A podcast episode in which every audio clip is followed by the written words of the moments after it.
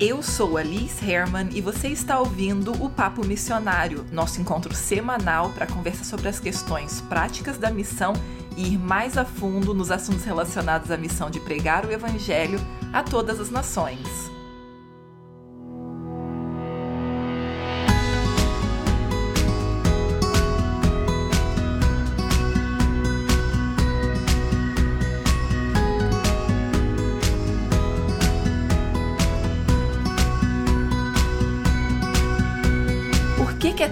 Difícil o retorno do campo missionário para o país de origem.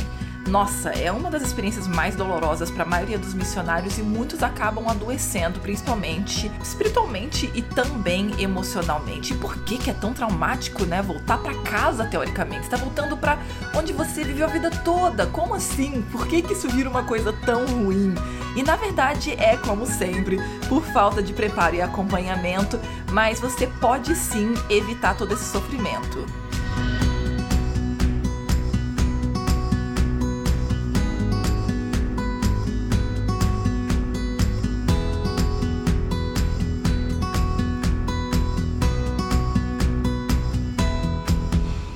Último episódio desse ano e também o último episódio dessa série do passo a passo. Como é que então é a ida para o campo missionário, como é que é a transição entre uma missão e outra e hoje então como é que é a reentrada. Como eu falei na introdução, a reentrada normalmente é super dolorosa. Eu tenho até um vídeo onde eu falo sobre isso lá no YouTube, não vou lembrar qual é, vou tentar colocar aqui na descrição do episódio mas eu lembro bem porque eu gravei ele nas Filipinas e eu comentei como muitas vezes a questão da reentrada é muito dolorosa porque a pessoa não tá querendo reentrar. Ela quer continuar em missão, mas porque não tem um acompanhamento, né, um direcionamento especialmente, a pessoa fica perdida e acaba fazendo uma reentrada involuntária, ou seja, ela acha que está só tentando se organizar para ir para o campo missionário, quando na verdade agora ela vai ficar muito provavelmente em casa, né, digamos assim, no seu país de origem para sempre,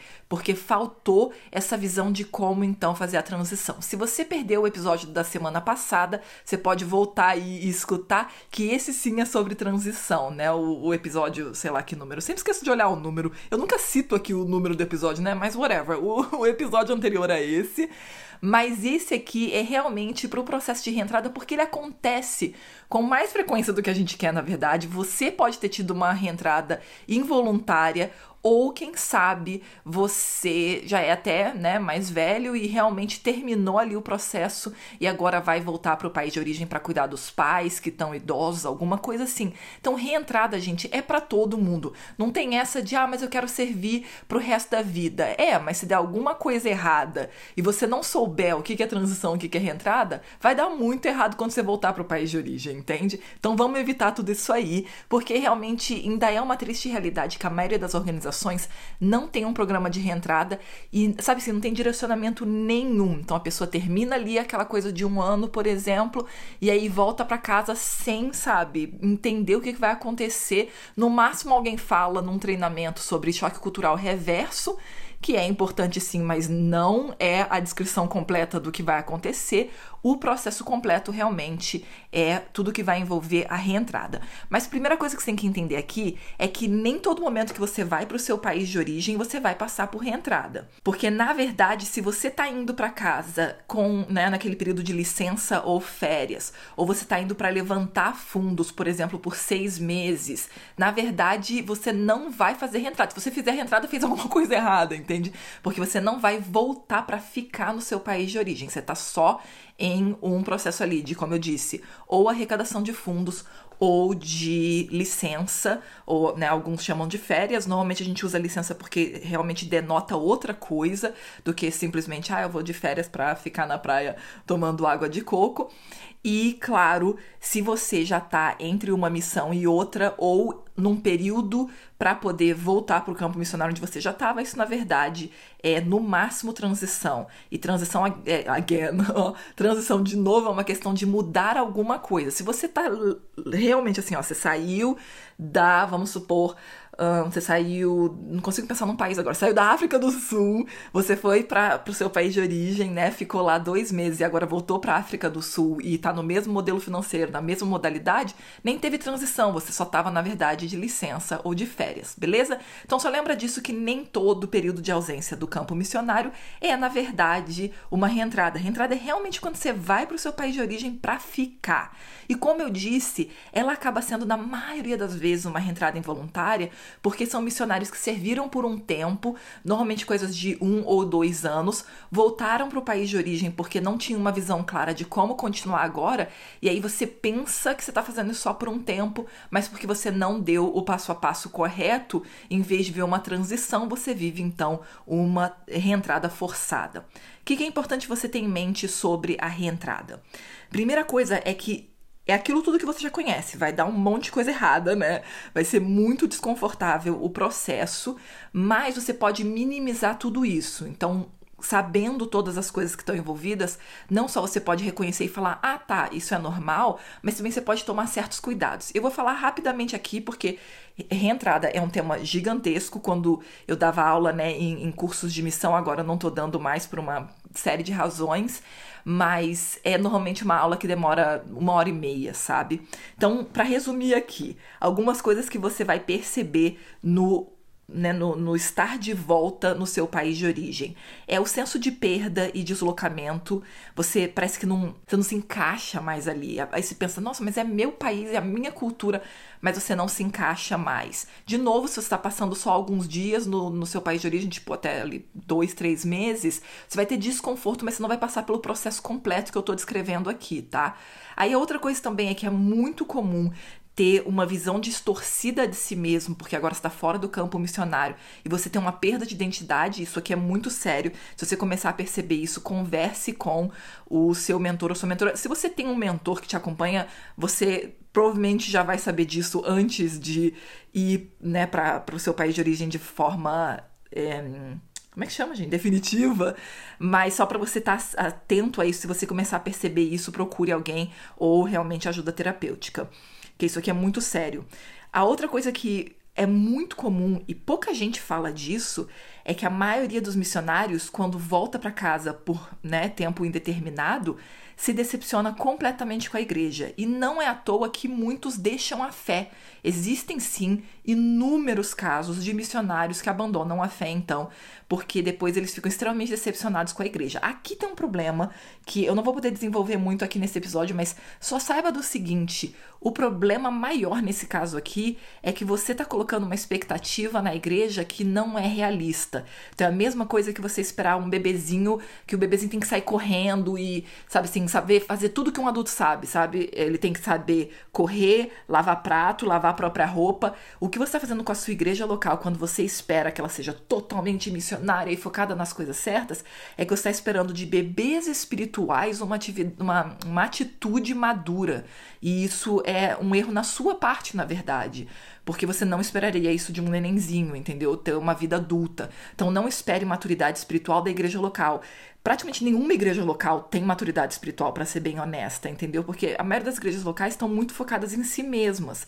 E, e isso é, é, a típica coisa de criança, né? Neném acha que o mundo gira em torno dele. E isso é a mentalidade da igreja local. Então, se você colocar essas expectativas de que a igreja local tem que estar, tá, sabe, tão preocupada com a evangelização global quanto você, você só vai se decepcionar. Então, se você quer, na verdade, fazer algo pela sua igreja, ajude esse neném espiritual a se desenvolver, entendeu? Para alcançar maturidade. Como eu falei, realmente não dá pra gente destrinchar tudo isso aqui, mas de novo, isso é algo muito importante de conversar com o seu mentor ou a sua mentora. A outra coisa que é um super desafio de quando você tá vivendo a reentrada é o desinteresse dos amigos e dos familiares. A maioria das pessoas fica super chateada com isso. De novo, eu tenho que puxar sua orelha aqui que isso aqui é um erro seu e não da sua família e dos seus amigos. A maioria dos missionários volta com uma sensação de heróis, entendeu? Olha só o que eu fiz, eu fui para aquele país e eu vivi longe da minha cultura por um ano, por dois anos, por cinco anos que seja, e a pessoa se sentir um super-herói. Você pode não estar tá achando que você está alimentando esse tipo de coisa, mas você está com certeza. Isso acontece com todos nós, entendeu? E aí qual que é o problema? Você chega querendo que todo mundo se interesse por você.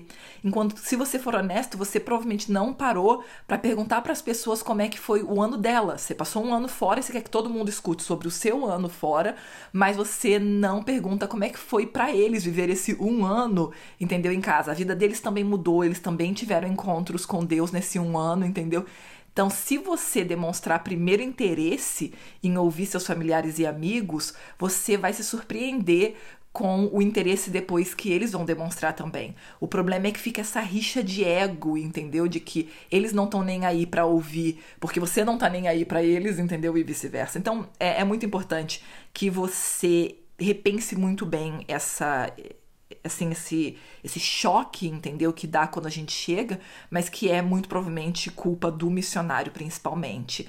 A outra coisa, claro, vai vir todo o processo do choque cultural reverso, que não dá para elaborar aqui, mas eu acho que tem um episódio bem mais antigo aqui do podcast sobre isso. Eu vou ver se eu encontro e coloco aqui na descrição do episódio. Se não tiver na descrição é porque eu não encontrei, mas tem um sim.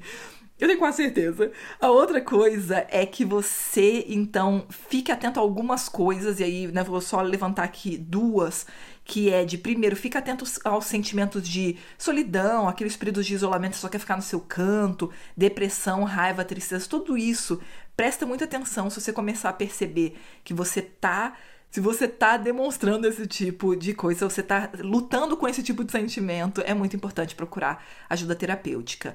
E a segunda coisa que eu vou te pedir para prestar muita atenção é que você procure ser uma bênção antes de tentar ser abençoado. Então, ao invés de tentar ser abençoado pelas pessoas, tente abençoar, mas não de uma forma assim que você agora vai ficar enchendo a agenda de coisas para fazer 10 milhões de coisas porque a Alice falou para você ser uma benção para os outros, mas é só assim, não permita que estar de volta em casa, né, ou no país de origem, eu prefiro chamar, que você se sinta agora no direito de ser o centro das atenções e de receber a atenção de todo mundo. Isso é muito perigoso e isso é uma das principais razões de descontentamento do missionário.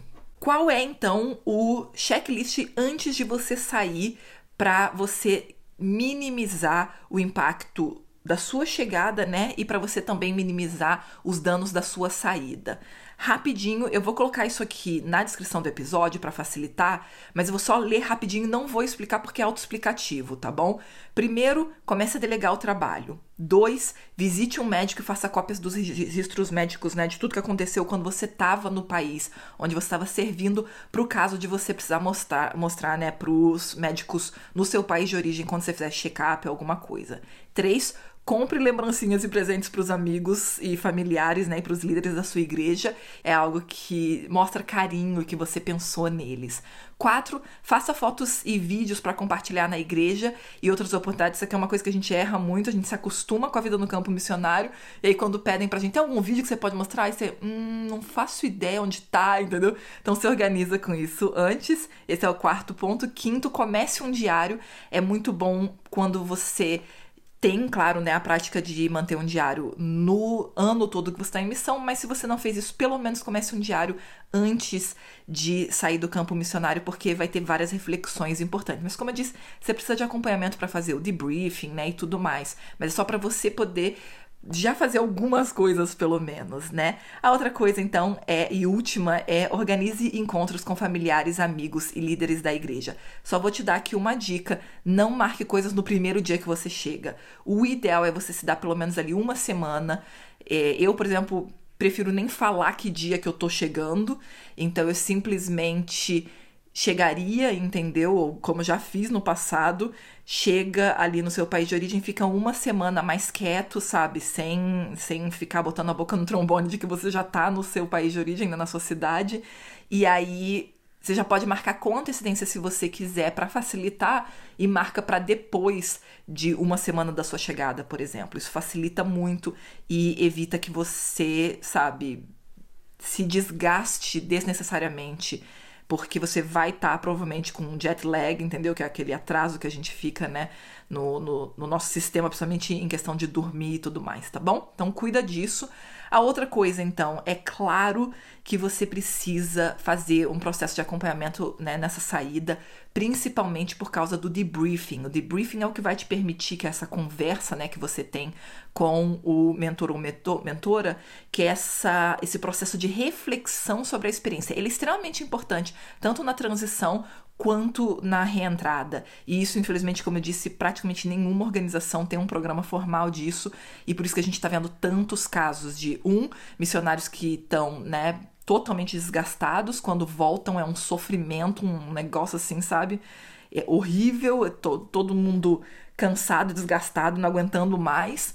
E a outra coisa que é pior ainda é que está acontecendo muito de pessoas que servem por um tempo, mas depois não conseguem dar continuidade. Isso é falta de debriefing. Debriefing é um processo onde você reflete sobre o que você viveu, o que que você está vivendo agora no presente, né? Quais são as coisas que você quer agora conquistar a partir dessa, dessa experiência que você teve e você começa a fazer então planos para os próximos passos. E a falta disso é, é muito é muito ruim. Estou pensando aqui de novo em inglês detrimental, mas é, é isso, é muito ruim não ter um processo de debriefing claro para transição e reentrada. De novo, só vou enfatizar isso aqui, que se você só está fazendo licença, não precisa necessariamente de um debriefing, entendeu? Mas você vai perceber que se você recebe acompanhamento, você vai ter algumas reflexões ali no processo de, de, de, licença, férias, junto com o seu mentor ou mentora. Eu tô notando sim que eu tô falando mais rápido do que o comum, mas é porque eu tô tentando enxugar aqui e colocar o máximo que dá.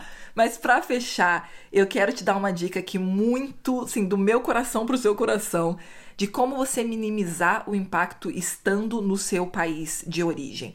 Se você já saiu da missão há um, dois, três anos, pode ser que você já tenha passado por todo esse processo de sofrimento. Pior, pode ser que você ainda está nesse processo de sofrimento porque justamente você não recebeu direcionamento e até agora você sente, por exemplo, uma frase que eu escuto muito de missionários que já saíram do campo há tipo quase cinco anos e que falam: ai, que ainda tem um buraco no meu coração. Esse buraco, infelizmente, é porque ficou um monte de coisa mal resolvida. Não tô nem conseguindo falar direito, tão rápido que eu tô falando. Ficou um monte de coisa mal resolvida vida. Então é muito importante que você tome cuidado disso, mesmo que você já tenha saído do campo missionário três anos atrás, entendeu? Porque se você ainda tá sentindo um buraco, um vazio, qualquer termo que você use, mas você ainda não se sente totalmente de volta em casa, já que agora, né, o seu país de origem é a sua casa de novo, tem coisa aí que precisa ser trabalhada. Então, como é que você pode minimizar o impacto da sua reentrada? Na verdade, existem algumas coisas muito simples que você pode fazer. E eu vou citar aqui um, um conceito, né, que pode te ajudar muito, que é o seguinte: por favor, não tente voltar à vida normal imediatamente. Fazer tudo o que você fazia antes de ter ido para o campo missionário, porque é aí que você erra. Mesmo que você está indo para casa definitivamente, você não deveria tentar agora fazer um corte, sabe, totalmente brusco com o que você viveu antes e agora cair de cabeça na vida como ela era anteriormente, sabe? Tudo que você fazia antes, você faz agora. Você pega cargo na igreja, você já começa com, sabe, um trabalho novo, tudo, tudo, tudo, sabe? E pronto, agora você fala, acabou, aquela fase da minha vida acabou, agora eu começo essa daqui. Você provavelmente vai sofrer muito se você fizer isso. É muito importante que você tome um passo de cada vez e que você não tente fazer, como eu falei, essa, esse corte brusco e ah, agora acabou tudo aquilo e eu começo uma nova página que é totalmente diferente. Então, muito cuidado com isso. Até quando a gente começa uma nova página, ela vem, sabe, pouco a pouco se desenvolvendo ali o, o capítulo, né? Vai desenvolvendo para chegar naquele aquele próximo capítulo. Se você faz um corte, fica tudo perdido na história, né? É a mesma coisa que vai acontecer na sua vida. Então não tente voltar para a vida normal imediatamente, porque isso vai te causar sofrimento. O que é importante você fazer? Você tem que se permitir viver o processo mesmo de reentrada e não apressar as etapas. Só que aí o que você vai fazer? Você realmente vai sabe, dia a dia, semana após semana, mês após mês, você vai estar tá fazendo alguma coisa nova para entrar nessa nova fase da sua vida. Então você vai fazendo por incrementos, sabe? Você cada dia, cada semana começa a adicionar uma nova coisa até estabelecer a sua vida. Só que é muito importante que você não tente viver igualzinho como você vivia antes. Porque agora, a não ser que você odiou o campo missionário, que não faz sentido, você não estaria ouvindo esse podcast, você odiou o campo missionário, quer, sabe, queimar todas as memórias. Então, se não foi o seu caso, se você guarda tudo isso ainda com muito afeto, mas infelizmente por A mais B você não vai poder mais continuar no campo missionário além isso não quer dizer que o missionário em você morreu. Então você agora vai ser um missionário onde você tá. Só que se você tentar entrar naquela vida de antes, não vai funcionar, porque na vida de antes, muito provavelmente você não era um missionário não do tipo que você se tornou estando no campo missionário, entendeu? Então, o que, que você precisa fazer? Você precisa criar um estilo de vida que continua sendo de uma testemunha, de um embaixador do reino. Então você precisa encontrar formas de se envolver com a comunidade, né, com a sociedade em geral, para que você possa então continuar conhecendo novas pessoas, ministrando a elas. Porque se você volta simplesmente para o seu emprego anterior, para o cargo de igreja que você tinha antes e para os amigos que você tinha antes, vai ser a vida de antes, entendeu? E aí você vai sim se desanimar e vai, vai ficar no mínimo, entendeu, para baixo e no máximo numa depressão profunda. Então evite esse erro que é tão comum por simplesmente se envolver com a comunidade, ajudar num projeto social, se envolver com algum tipo de estudo, por exemplo. Isso aqui é uma coisa que a gente acaba não, não considerando. A maioria dos, dos missionários vão ter ainda mais formas de conhecer gente, né, e principalmente de testemunhar, estando num novo ambiente, como por exemplo fazendo uma pós-graduação. Então você pode fazer uma especialização de um ano, por exemplo, mas que de preferência você tenha contato com pessoas, sabe, que você possa realmente conhecer conhecer pessoas novas e testemunhar para elas. Qualquer que seja, seja um clube do livro, seja um time de futebol amador, o que que seja que você encontre para conhecer novas pessoas, procure atividades que vão te colocar em contato com pessoas que ainda não conhecem a mensagem do evangelho, entendeu? E aí você vai conseguir então fazer uma transição muito mais tranquila para essa nova fase da sua vida, que vai ser então a reentrada provavelmente definitiva no seu país de origem, mas que não precisa ser tão doloroso quanto tem sido, infelizmente, para tanta gente.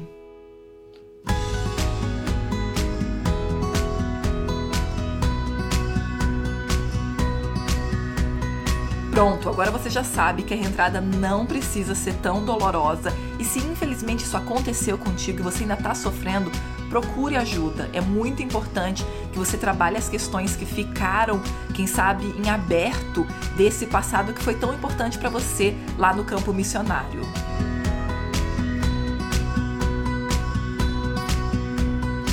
Esse episódio foi produzido em parceria com Lucas Herman e a minha recomendação é um livro que eu já recomendei algumas vezes aqui, mas vale a pena, que é o livro Reentry, Reentrada, do Peter Jordan. Não tem em português, infelizmente, mas se você entende inglês, vale muito a pena ler esse livro.